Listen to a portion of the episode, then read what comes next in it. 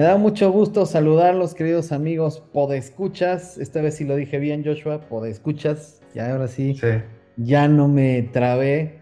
Eh, gracias por acompañarnos otra vez, Joshua, por acá. Me da gusto saludarte, Josh.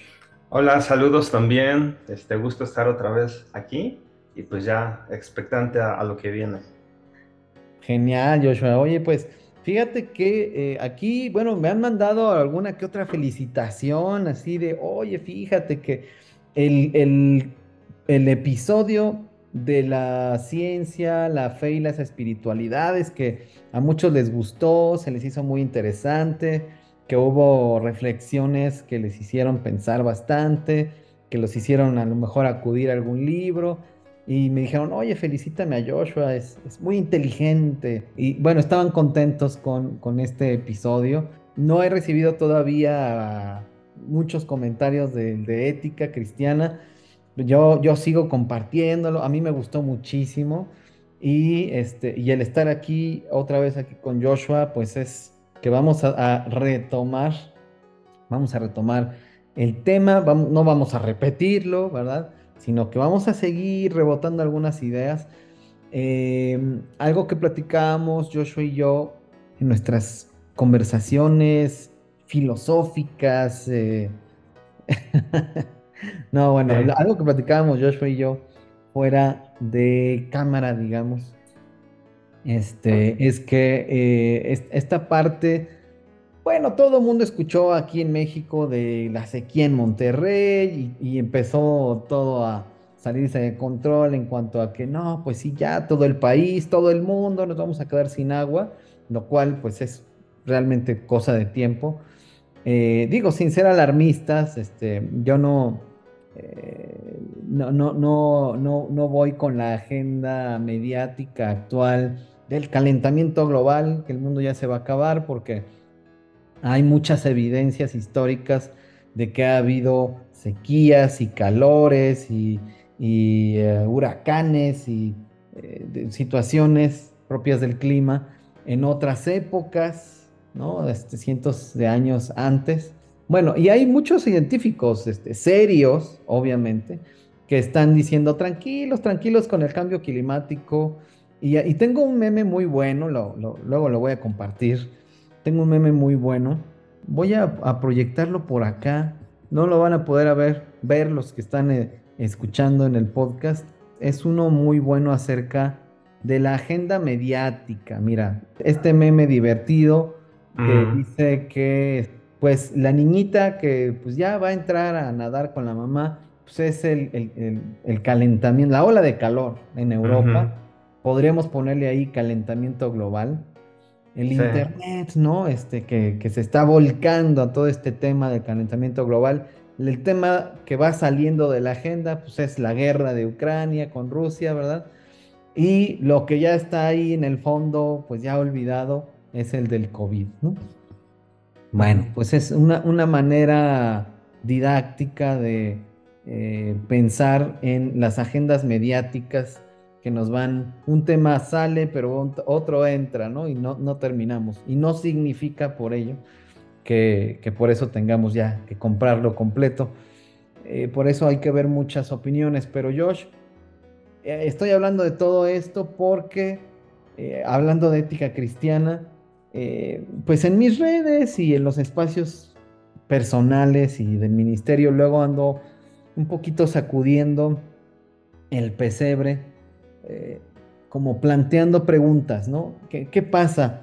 ¿Qué pasa con nuestras iglesias como instituciones organizadas, ¿no? Que no, no es que nos tengamos que pronunciar, tener un- una postura oficial para cada tema, ¿no? Pero a veces parece que la iglesia está desconectada de su realidad social, de su realidad política, de su realidad, ¿no?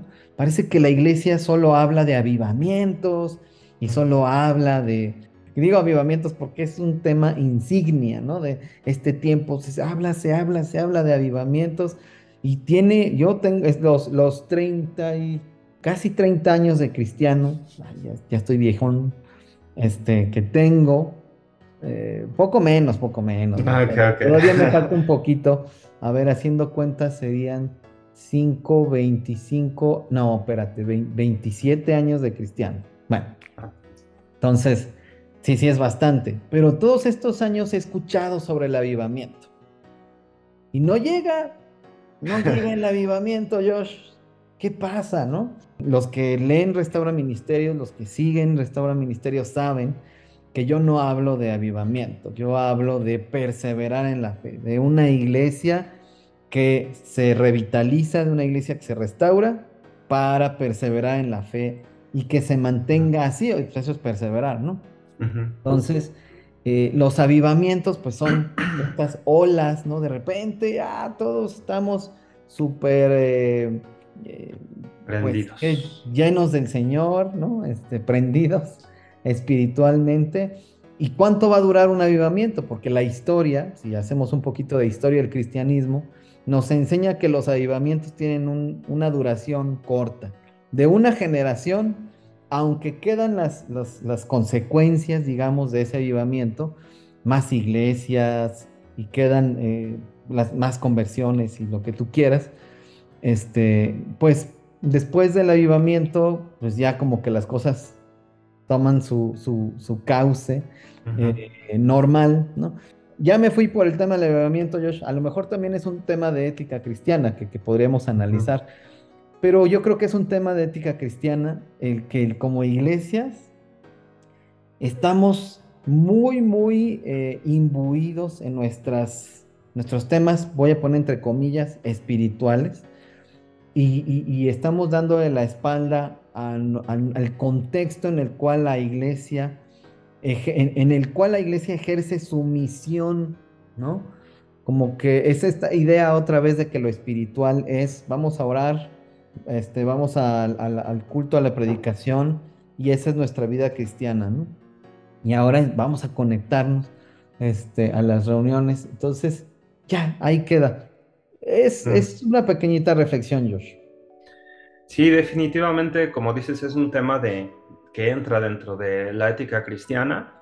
Me gusta la idea de que pues nos prendamos, como, como dicen, ¿no? Ah, qué bueno.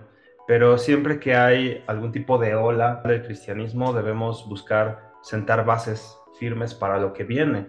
Eh, porque sí, tal como lo dices, se ve desde, desde los tiempos de, de Israel y la, la iglesia la iglesia después de, la muerte y resurrección de, Cristo, que dura una, cuando mucho dos generaciones, y si no se cuida, que, deje, que se quede ahí, que se queden esos cambios ahí, las bases, mm, no, no dura más. Y es un tema de ética precisamente porque no podemos eh, basar todo en meras emociones o en el momento. Digo, qué padre, ¿no? Que haya alguna ola de algo, de, algún tipo de regreso a la escritura o regreso a la teología o regreso a un compromiso a perseverar, pero no se debe quedar ahí. Y eso lo conecto con lo que dices de que nos quedamos como iglesia eh, dentro de nuestro grupo, o sea, viendo hacia adentro, que tiene su lugar también, ¿no? Parte de la comunión entre nosotros, pero no se queda ahí, ¿no? Al final de cuentas, si nos reunimos una vez a la semana o dos veces a la semana, el resto del tiempo no estamos reunidos, estamos dispersos y eh, aquí, pues, ¿cómo vivimos, no? La, última pregunta que hice la vez pasada, un poco de broma, pero sí tiene propósito de si hago trampa en un juego, ¿no? De mesa o en un deporte o en un videojuego, ¿no? Eh, eso qué, qué, qué tan válido es, ¿no? Y lo, lo preguntaba porque a final de cuentas, si estamos en nuestras actividades diarias, ¿no? Si yo voy eh, caminando, por ejemplo, en el mercadito sobre ruedas, ¿no? Y a comprar fruta, que ahorita que está más cara o cualquier otra cosa, es válido que ya que me lo den yo le eche una fruta extra, así cuando no me ven, ¿no? Eh, ese tipo de cosas parecen como irrelevantes, pero son el tipo de cosas que vamos a enfrentarnos todos los días como cristianos. Y cuando pensamos en avivamiento, ¿de qué nos sirve, por ejemplo, salir eh, a marchar? Qué padre, ¿no? Todo sí, este, el Señor, Jesús y todo, ¿no? y acaba y regresamos a vivir exactamente igual y a no, eh, pues considerar esas áreas pequeñas que al final de cuentas, esas decisiones pequeñas llevan a un cauce en el largo plazo, ¿no? Nos afectan, nos definen. Eh, si yo en mi trato con mi familia, ¿no? Ya sea padre, madre, hermano, hermana, pareja, eh, no, no reviso cómo trato a las personas, cómo les hablo. No estoy hablando de perfección, pero estoy hablando de que nunca me, me examino, ¿no? Cómo estoy actuando. ¿De qué me sirve? Uh, sí, avivamiento, ¿no? Y regreso a vivir exactamente igual. Obviamente el impacto va a ser como cuando juntas así la pólvora y le prendes el fuego y ya, se acabó. Entonces, eh, la ética cristiana busca eh, que haya constancia en nuestra manera de vivir, no solamente en los momentos así, pues de emoción, ¿no? Ahorita eh, se me viene a la mente como este, este, como dicen, este crack de Agustín Lange está con su batalla cultural, está de alguna manera uniendo eh, políticamente personas conservadoras, católicas, cristianas, y está muy, muy efervescente el asunto, ¿no? Pero ¿qué va a pasar después? Vale la pena que nosotros pensemos si nos vamos a quedar ahí, ¿no? En una conferencia, muy padre todo, o hasta una marcha, o si vamos a regresar a nuestra vida cotidiana y vivir como cristianos en esa vida. Y me, me encanta cómo este problema o esta cuestión, pues no era algo ajeno a los primeros cristianos ni a Pablo, que en Colosenses, ya en su capítulo 3, ¿no? después de hacer una exposición magna de Cristo y la salvación en Cristo, dice, bueno, ahora vivan como hijos amados de Dios, eh, quítense como, como ropa vieja, quítense las actitudes de antes, ¿no? Lo cual incluye pues desde inmoralidad sexual hasta enojo así descontrolado y mentir. Y ahora pónganse como ropa nueva, un corazón eh, pues de mansedumbre, de amor, de paz. Pero no se queda ahí, ¿no? En la, en la disposición de una buena actitud, sino ahora pasa a decir, bueno, ahora los, los esclavos eh, pues trabajen para el Señor, o bueno, como para el Señor, los esposos tal cosa, las esposas tal cosa, oren entonces la vida cristiana que tiene impacto es la que vive para Cristo en cada área de nuestras vidas, ¿no? En el trabajo, en la escuela, en el deporte, en la recreación también, son parte, parte de la vida, pero como dicen por ahí, cara a Dios, examinándonos y aplicando los principios, ¿no? las verdades del Evangelio, para ir empezando. Eh, me gusta mucho cómo lo, lo pones. Fíjate que precisamente ya hablábamos un poquito en el episodio pasado que eh, de esto de que no tenemos ética cristiana porque hacemos de la vida cristiana una que eminentemente es pues, el aprendizaje de conceptos, ¿no? es, yo digo, de información bíblica, ¿no? Entonces aprendemos cosas como, pues, ¿qué es la Torah, ¿no? Y aprendemos cosas como, ¿qué es la Trinidad, ¿no? Y aprendemos que, pues, que Jesús es el Mesías prometido eh, en el Antiguo Testamento, Y aprendemos que pues, es Jesús quien cumple las cientos de profecías que, hay acerca del Mesías. Y, aprendemos, pues, quién es Jesús, ¿no? Que es Dios que se encarnó, que es el Hijo de Dios, ¿no? Que es el Verbo encarnado. Aprendemos qué es la iglesia y aprendemos pues que debemos bautizarnos y qué es el bautismo, el bautismo, ¿no? qué simboliza. Y, bueno, aprendemos en general sobre las doctrinas cristianas, ¿no? Entonces, eh, como estas que mencioné y muchísimas otras más. Incluso hasta aprendemos qué tiene que pasar y qué va a pasar cuando Jesús va a regresar, ¿no? Y, pero, ¿qué de todo eso es la vida cristiana? O sea, sí, todo eso son, son pautas que nos deben eh, eh, dirigir hacia cómo vivir nuestra vida cristiana. Pero si aprendemos eso solo como conceptos, solo como información, pues no, no tenemos realmente una clave para entender qué es la vida cristiana, porque nos estamos aprendiendo conceptos, ¿no? Entonces, Eh, por eso precisamente la, la, enseñanza ética en muchas iglesias se concentra en el no hagas, ¿no? Y eso me hace recordar lo que dice Colosenses 2, ¿no? Colosenses 2, eh, que dice, bueno, ustedes murieron con Cristo, ustedes ya no están esclavizados a los poderes que dominan el mundo. Y ahora sí tu referencia en tu comentario a eso, ¿no? Este cambio que, experimenta el cristiano. Entonces, ya ustedes ya no están esclavizados a esas cosas. ¿Por qué entonces se someten a, a reglas como que no toques, no comas aquello, no toques esto? ¿No? Dice que esas son reglas puramente humanas que con el tiempo pierden valor. Entonces, si le sumamos a, e, que estamos enfocados en que en la adquisición, en el aprendizaje de conocimiento, y, le sumamos a eso que nuestra ética cristiana se limita mucho al no hacer, mm. entonces eso nos limita bastante como iglesias. Entonces, ahí es donde tiene que entrar el, el esta parte de identidad en Cristo. Ah, yo hablo mucho, digo, la Biblia habla de eso, ¿no? No es que yo, pero porque realmente debemos, creo que debemos hacer un énfasis para, para tener una ética cristiana sana, hacer un énfasis en, en la nueva naturaleza espiritual, en el nuevo nacimiento, porque son características de las personas que, que compartimos, ¿no? los que nos llamamos hijos de Dios o los que somos llamados hijos de Dios, ¿no?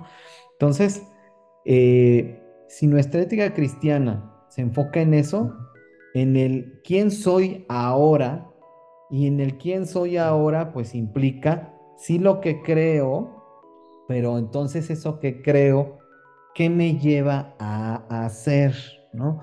Eh, fíjate que pensando en, en temas de la iglesia, en temas de la iglesia, por ejemplo, bueno, de hecho me, pidieron un consejo acerca de, la ética en cuanto a que, eh, oye, fíjate que nuestra iglesia quiere comprar un terreno, mm. pero este terreno está enfrente de otra iglesia.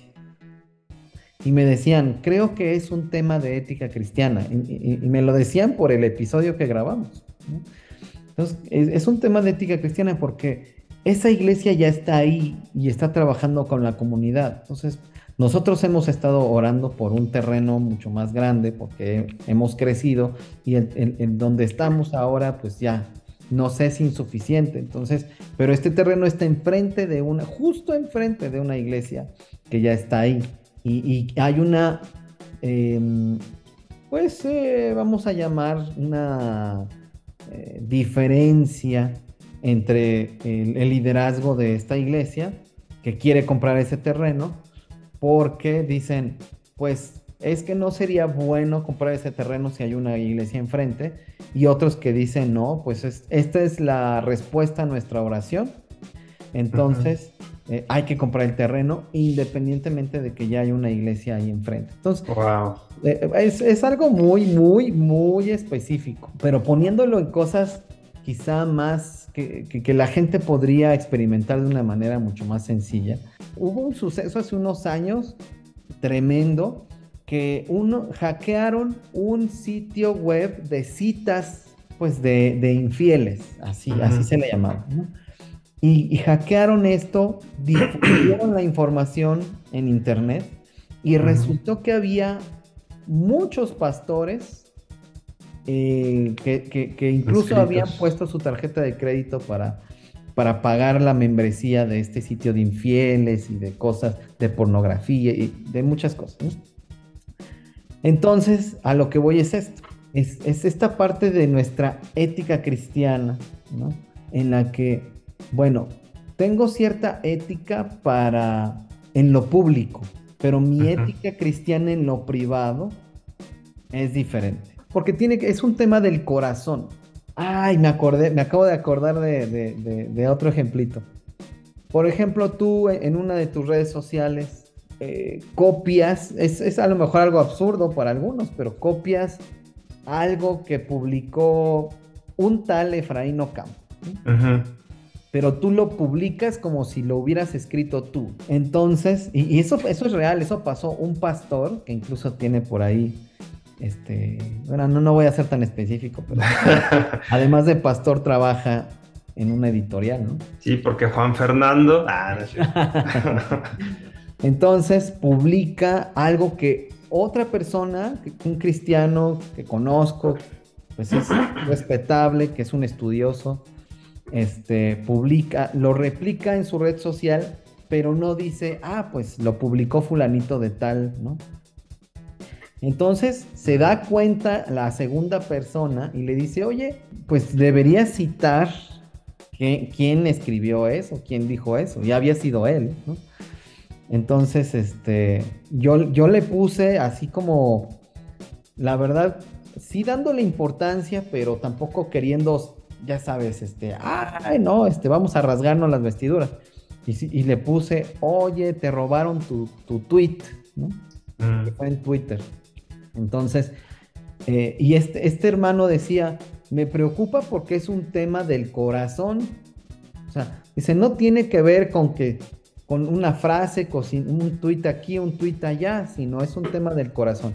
Y me, hace pensar en esto que estamos hablando, de si hacemos estas pequeñas cosas malas que no tienen ninguna repercusión real, ¿no? O sea, este, no voy a hacer pecar a alguien, este, no, no me van a meter a la cárcel, ¿no? Ah. No tienen ninguna repercusión que uno pueda decir, uy, ¿cómo, ¿cómo Joshua hizo algo así? pero es un tema del corazón. O sea, si estamos haciendo eh, deliberadamente cosas que no deberíamos hacer, que sabemos que no es lo bueno, entonces ahí empieza la ética cristiana. Exactamente, wow, sí, un montón de cosas. Todos los ejemplos que diste creo que representan de alguna otra manera a lo que nos enfrentamos, todos los creyentes, ¿no? A esos dilemas eh, tomamos decisiones, como dices, es un asunto del corazón y, entra en cuestión sobre la base de qué decido o juzgo, porque se llaman juicios de valor, que algo está bien o está mal, o es aceptable o inaceptable, ¿no? Y una, un punto que quisiera como retomar es cuando veo que aparentemente no va a haber una consecuencia inmediata o fuerte de lo que hago, quizá ya no le doy importancia. O sea, si yo, no sé, agarro un chocolate de una tienda y no me vio la cámara, no me vio la cajera, eh, como ya no hay una consecuencia de que, que, me avergüence o que me detengan o lo que sea, ya por eso no pasa nada. O si yo, este, bueno, cualquiera de los ejemplos que diste, ¿no? sobre la base de qué voy a tomar la decisión, sobre la base de un impulso, sobre la base de mi ego, o sobre la base de aquello que es verdadero, que es bueno, que es virtuoso y obviamente afirmando que todo eso viene de Dios, ¿no? Eh, sobre la base del ejemplo de Cristo, sobre la base de sus enseñanzas, ¿no? Eh, es, es, importante reflexionar, ¿no? examinarnos, empezar en lo poco como dijo el Señor, o sea, el que es fiel en lo poco será fiel en lo mucho. O sea, en lugar de estar esperando a que, digamos, a que sea una persona pública muy importante y ahora sí voy a obedecer, mejor donde estoy, ¿no? Con quien estoy, ahí impactar. Eh, y por impactar no me refiero a que me aplaudan ni nada, sino tomar las decisiones que bendicen a mi prójimo, que honran a Dios, eh, en lo, siempre, ¿no? Otra vez no hablo de perfección porque todos fallamos, pero estar examinándonos y estar proponiéndonos constantemente eh, caminar como el Señor, ¿no? Como dijo en primera de Juan el apóstol de el que, el que, el que dice que le sigue debe andar como él anduvo, ¿no? Que siempre que leo eso me quedo como, ay, pero es el llamado, ¿no? Y de, hecho, primera de Juan, bueno, bueno, las cartas de Juan incluso también Santiago, eh, son, son cartas duras, pero son excelentes para analizarlas desde el punto de vista de la ética cristiana. Sobre todo, eh, o sea, los dos, de hecho ambos, iba a decir, sobre todo la primera de Juan, pero no, de hecho ambos, tanto Santiago como, como Juan, vinculan mucho lo que se cree con lo que se hace, ¿no? De hecho, es Santiago el que famosamente escribió que, que la fe sin obras es muerta, ¿no? Y tiene que ver con ética cristiana, la fe entendida como en este contexto de Santiago como esta parte de lo que se cree, ¿no? De lo que se sabe y las obras como esta, esta cuestión práctica, esta cuestión de la ética cristiana, que si bien pues la fe eh, engloba, eh, como la entendemos, engloba lo, lo, que se cree y lo práctico, como el concepto mismo de doctrina, también eh, engloba lo que se cree y lo que se hace, ¿no? O lo que no se hace, tal cual, pero, pero a veces pues sí, hablamos en términos de que doctrina pues es la información y eh, que, que, platicábamos la vez pasada, en el episodio pasado, pues, que, que esta parte de la teología es cómo sistematizamos lo que creemos, ¿no?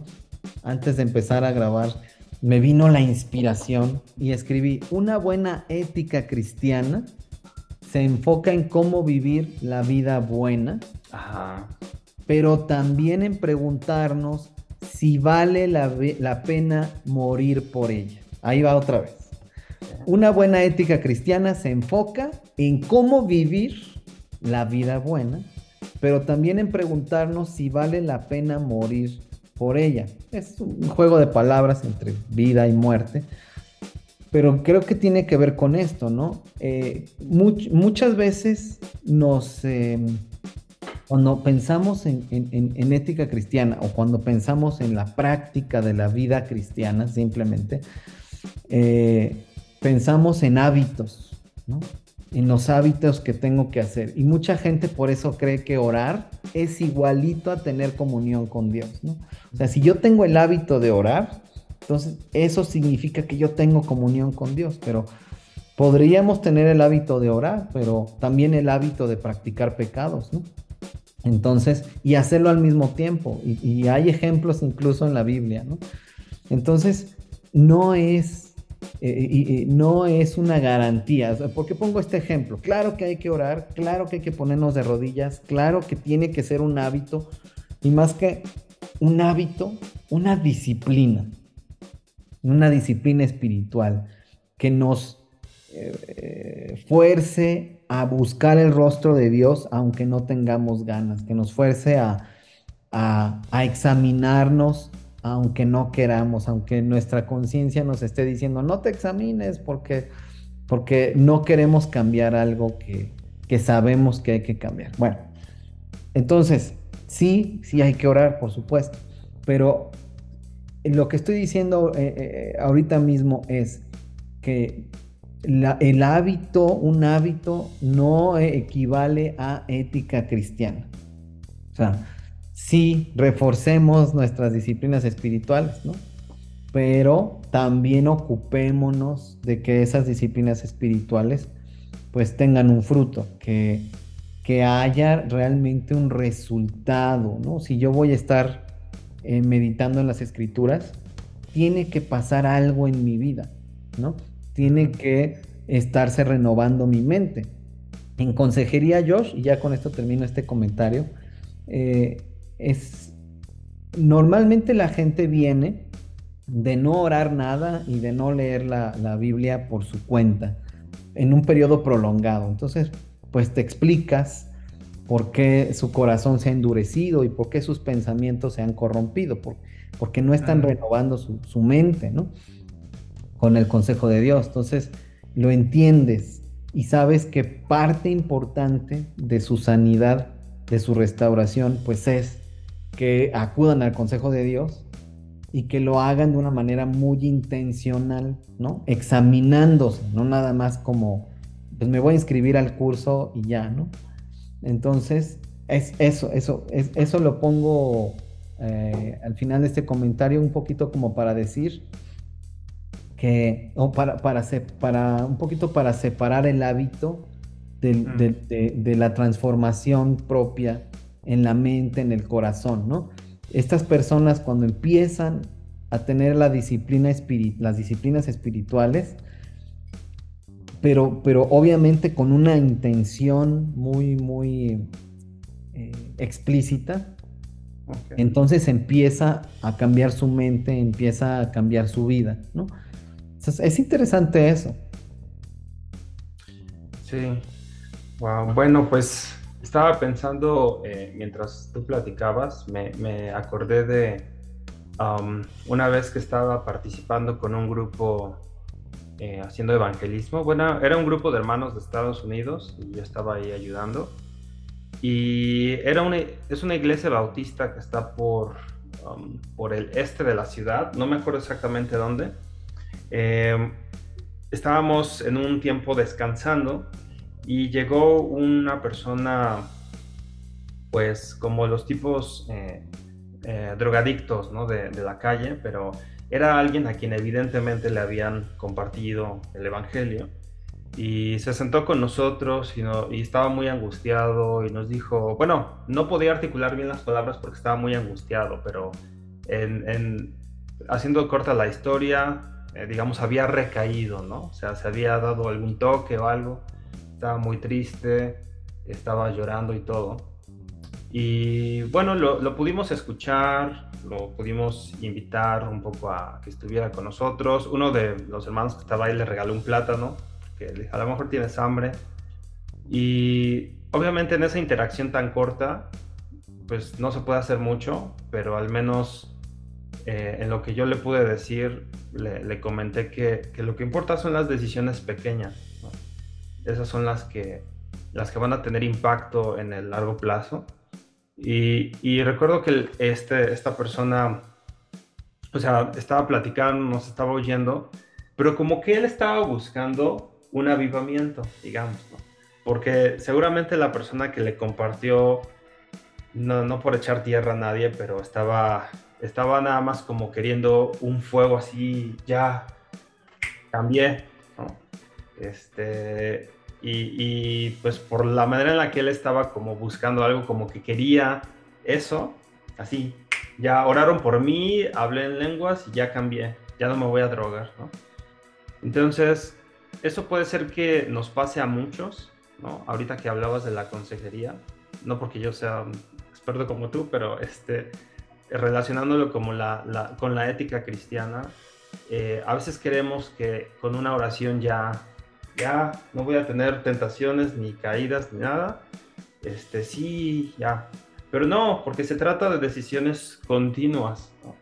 Y a lo mejor puede doler porque evidentemente si yo me propongo vivir de una manera más alineada con la, la, la, vida cristiana o bueno, la ética cristiana, con lo que el Señor nos enseñó, va a ser más constante que me va a estar punzando ahí algo. Ay, aquí ya, ¿no? Fui, mostré mucha impaciencia, aquí ya ofendí a alguien, aquí ya este, pensé algo, ¿no? Va, va a ser más, más constante. Obviamente necesitamos depender de la gracia siempre pero, pero se trata de esas decisiones constantes, ¿no? O sea, como alguien dijo, que la vida son esos pequeños momentos que se acumulan, ¿no? Entonces, en parte, el llamado es que en lo individual tenemos tarea que hacer justo ahora, ¿no? O sea, en todo momento. Y la otra cosa que quería comentar, que ahorita estaba buscando, es el impacto que la ética cristiana ya no en lo individual solamente, sino en lo colectivo tiene. Em, hay un canal que me encanta de historia que se llama Academia Play. Son de unos españoles y tienen videos muy buenos, algunos controversiales. Pero recientemente publicaron un video. Ellos no son cristianos o evangélicos o no sé si hay algún católico entre ellos, pero no todos. Pero como historiadores sí, sí tienen como un interés por mostrar cosas que no todo el mundo está reflexionando. Y recientemente publicaron un video que se llama eh, eh, ¿cuál es esta palabra de, de ser muy ah, agresivo en la sociedad? Déjame, dame un segundo para buscarlo, porque habla de que en la edad antigua, la crueldad, perdón, la crueldad en la edad antigua. Entonces no, no les voy a contar todo el video, aunque sí lo recomiendo. Y ellos mencionan que a partir, sí, crueldad en la edad antigua, porque ellos hablan de que lo normal en la historia humana, ya hablando de sociedades y gobiernos, ha sido la crueldad. No han sido los derechos tanto de los inocentes como de los culpables. y ellos mencionan que se han dado cuenta que lo que hizo el cambio en la historia fue la, la ética eh, socrática cristiana. Ellos la plantean así. O sea, la herencia tanto de los griegos como de la, la, iglesia, el impacto que tuvo en la sociedad. Y ellos mencionan que sería bueno regresar y poner atención a, a lo que ellos llaman históricamente la, la ética o la moral socrática cristiana, porque en el siglo XX precisamente el rechazo sistemático de esa ética es lo que llevó a los gobiernos totalitarios a repetir la crueldad propia de la época antigua. Entonces, digo, girando un poco la conversación hacia el impacto en la sociedad, creo que sí vale la pena decir, ok, en primer lugar, para, para Dios voy a vivir mi vida para Él, ¿no? por mí mismo en el sentido de, mi restauración y mi santificación, pero también el impacto que va, que va a tener a nivel social eventualmente. El no fomentar la corrupción, el no fomentar la venganza, el no fomentar una serie de cosas que podemos ver hasta normales o justificadas en su caso, porque podemos decir, ah, no está bien, pero en el caso en el que siento que debería meter la mordida o vengarme lo que sea, ahí sí lo hago, ¿no? Eh, mejor reflexionar ¿no? desde antes y tomar decisiones en el momento basados en nuestra fe, eh, eso va a tener un impacto en la, en la, sociedad muy fuerte, como lo ha tenido en el pasado, porque ya también la historia lo muestra, cristianos fieles pues han tenido un impacto, ¿no? No sé si quieres que comente algo más de eso o si quieres tú comentar. No, pero... este, está muy bueno, está muy bueno para ir cerrando la conversación, porque si ya tenemos que terminar. Eh, pero sí, yo termino con, con, con, esta reflexión, quizá de alguna manera englobando la, a, muchas de las cosas que he estado diciendo. Me parece que la conexión entre la misión del Mesías y la realidad de la gente es total.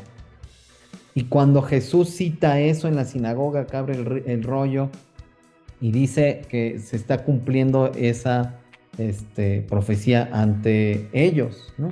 Y es algo que ya venía haciendo Jesús y que tiene que ver con hablarle a los oprimidos, hablarle a los esclavizados, ya sea por algo, por alguien, ¿no? Hablarle, darle las buenas noticias a los que sufrían, ¿no? el consuelo, ¿no? A los que, a los dolidos, etcétera. O sea, tiene que ver con una realidad de las personas. Y si nosotros ni siquiera estamos orando, digamos, ¿no? Por nuestro país, por las circunstancias que están pasando, ¿no? No nada más por una oración así abstracta de, ay Señor, te rogamos por nuestro país, sino por la violencia que hay, porque hay cada vez más jóvenes reclutados por, por los distintos grupos del narco, porque sí, hay sequía, pero porque también hay idolatría y gente sufriendo por ello. O sea, ese es que ahí está el punto, ¿no?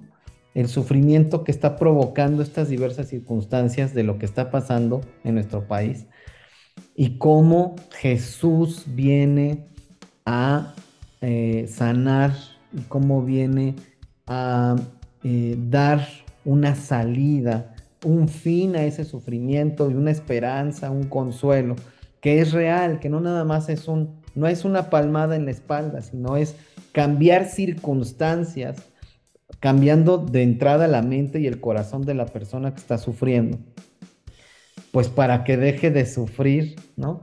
pero no, no dejar de sufrir en un sentido de que, ah, ya se acabó la circunstancia que me produce sufrimiento, sino entender cómo eh, ese sufrimiento eh, termina en, esta, en, el, en, el, sufriente porque eh, Jesús mismo está dando una novedad de vida, ¿no?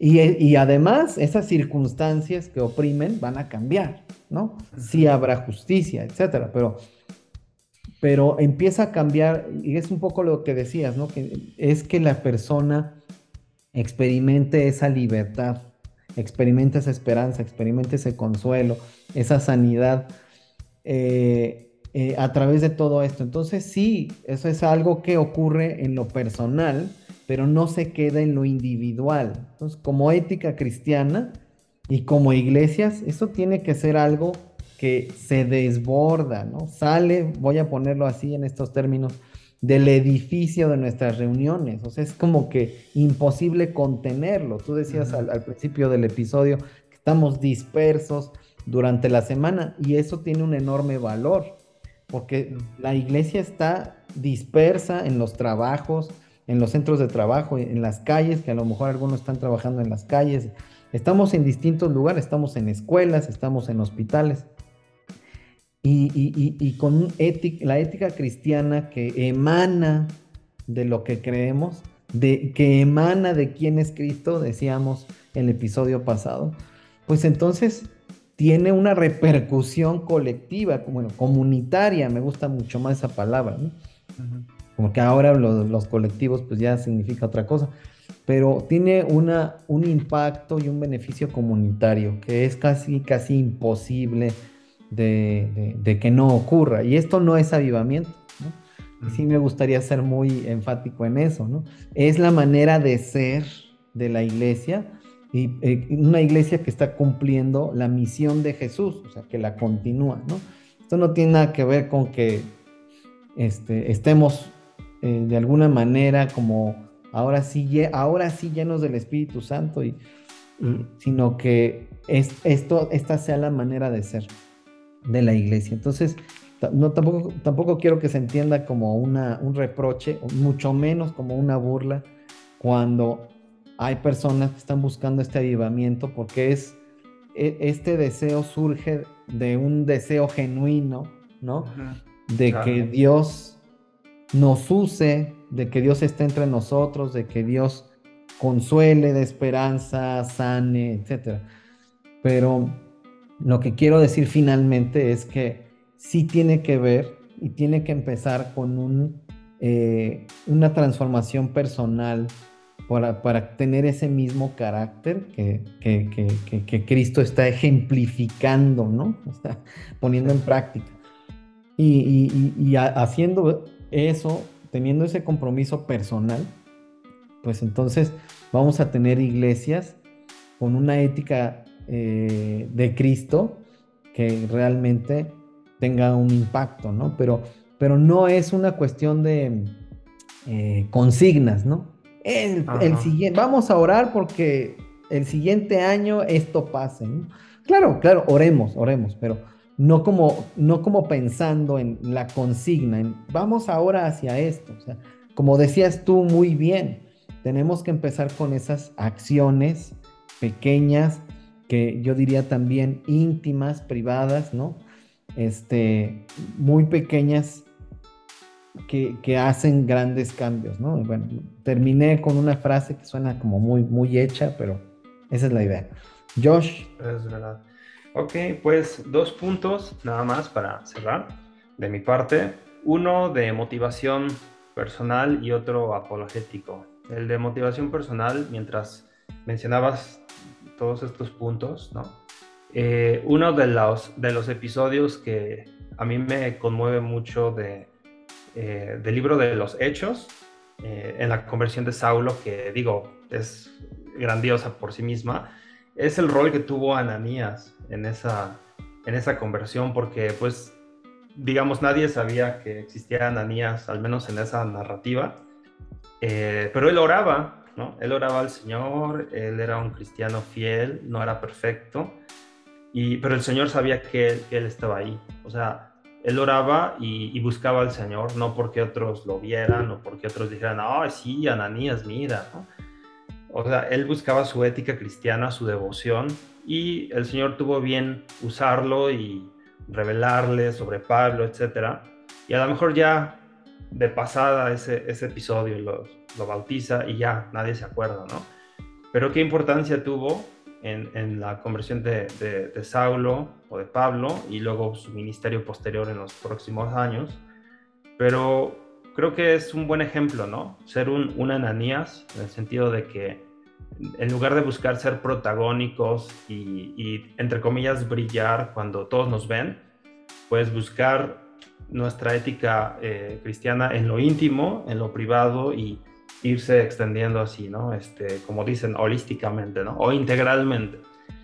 Y el segundo punto sobre la ética, el apologético, es que cuando las personas cuestionan no propiamente la ética cristiana, sino la, nuestro libro, es decir, la Biblia, el que, el que es nuestra base de fe y conducta, la palabra revelada, muchas veces hacen énfasis, obviamente mal planteados, pero hacen énfasis en que en algún punto eh, Dios ordenó estas cosas de, de, matar o lo que sea, ¿no? Y que supuestamente escandalizan y, ay, entonces, ¿por qué ustedes, no?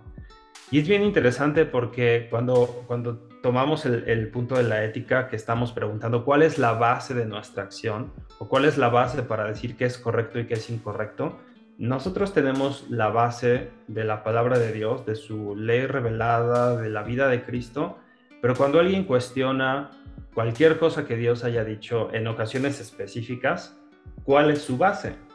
Es decir, ¿cuál es tu base para decir que estuvo mal esto? O que, o que fue inaceptable, ¿no? Y cuando se hacen preguntas sucesivas, ¿desde dónde viene? Vamos a encontrar que alguien que cuestiona el cristianismo va a caer en dos puntos. Uno, o va a llegar a la conclusión lógica de que no tiene base sólida, porque especialmente en el materialismo ateo, pues no hay una base objetiva para el valor humano, o dos, va a pedir prestado o a robar de nuestra ética para atacar nuestra fe. Porque todo esto de derechos humanos o el valor de la vida humana o etcétera, lo que se hable, tiene una base que es la, cosmovisión cristiana y los valores cristianos. Entonces, cuando alguien cuestiona, ah, que mira, la Biblia dice esto, no sé qué, ¿cuál es la base objetiva, inamovible sobre la cual está mal, según tú? Entonces, tiene también usos apologéticos, o yéndonos, por ejemplo, al caso del genocidio eh, de, los nazis. Eh, ¿Cuál es la base para decir que en toda ocasión eso estuvo mal? Porque yo leí por ahí algún, eh, no sé si era ateo, pero estaba atacando el cristianismo, que decía, las únicas leyes que tenemos que obedecer son las leyes del Estado o las reglas que existen. Y yo le comenté, bueno, eso es ignorar, no sé si a propósito, que aún las leyes jurídicas están sobre una base ética, para eso están, para, para forzar que se cumpla en una sociedad ciertos principios. Porque si nosotros decimos, ah, la base última es la ley que está escrita o el Estado, pues eso justifica el genocidio nazi, porque obviamente en su época y en su territorio geográfico eso era la ley, eso estaba bien. Entonces, vale la pena hacer estas cuestiones en cuestión apologética. ¿Existe una base objetiva, atemporal, es decir, que funciona en todas las, las épocas históricas para decir qué es lo que está bien y qué está mal? O, no existe, porque si no existe, entonces no hay manera de reprobar lo que hicieron los nazis, lo que hizo Mao Zedong, Zedong perdón, lo que hizo, bueno, Lenin y Stalin, más bien Stalin, etcétera, ¿no? Eh, que son cosas del siglo pasado, ¿no? Que la gente asume a lo mejor que la, la humanidad mejoró inevitablemente y que ya estamos bien, pero no, o sea, tan, solo el siglo pasado es un ejemplo de lo, de lo peor que podemos hacer como seres humanos. ¿Y ah, existe una base objetiva para decir que esas cosas estuvieron mal o no? Y ya, hasta ahí. Eh, quería, quería buscar una, una, frase de Chesterton que, que, me encantó, que de hecho publiqué una en la semana, este, que me pareció muy, muy interesante. Quizá valdría la pena eh, mencionarla ahorita al final. Eh, pero voy a terminar citando una de Octavio Paz, eh, que tiene que ver con ética cristiana. Y dice, Nietzsche, a quien no se le puede acusar de debilidad frente al cristianismo, dijo que una de las cosas vivas que había que reivindicar del cristianismo es la capacidad de autoexamen porque el examen de conciencia implica autoanálisis. Y sí es cierto, ¿no? Como es algo que aportamos, ¿no? Eh, culturalmente hablando, por decirlo así, nuestra, nuestro cristianismo. eh, que tiene una base, ¿no? Eh, que no la, no la inventamos los que formamos parte del cristianismo, sino que este, quizá a veces la reinterpretamos, ¿verdad?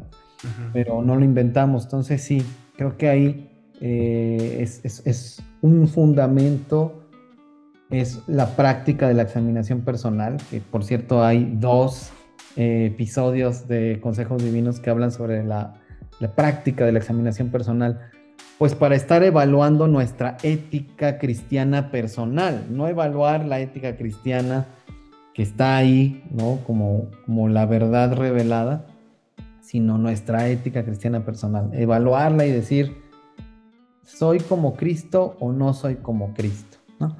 Pero bueno, pues vamos a dejarlo por acá. Pues gracias, mi estimado Josh, por acompañarme nuevamente por acá. Ok, primero Dios, sí, gracias por la invitación y saludos a todos. Órale, queridos amigos podescuchas, que Dios sea contigo y hasta pronto.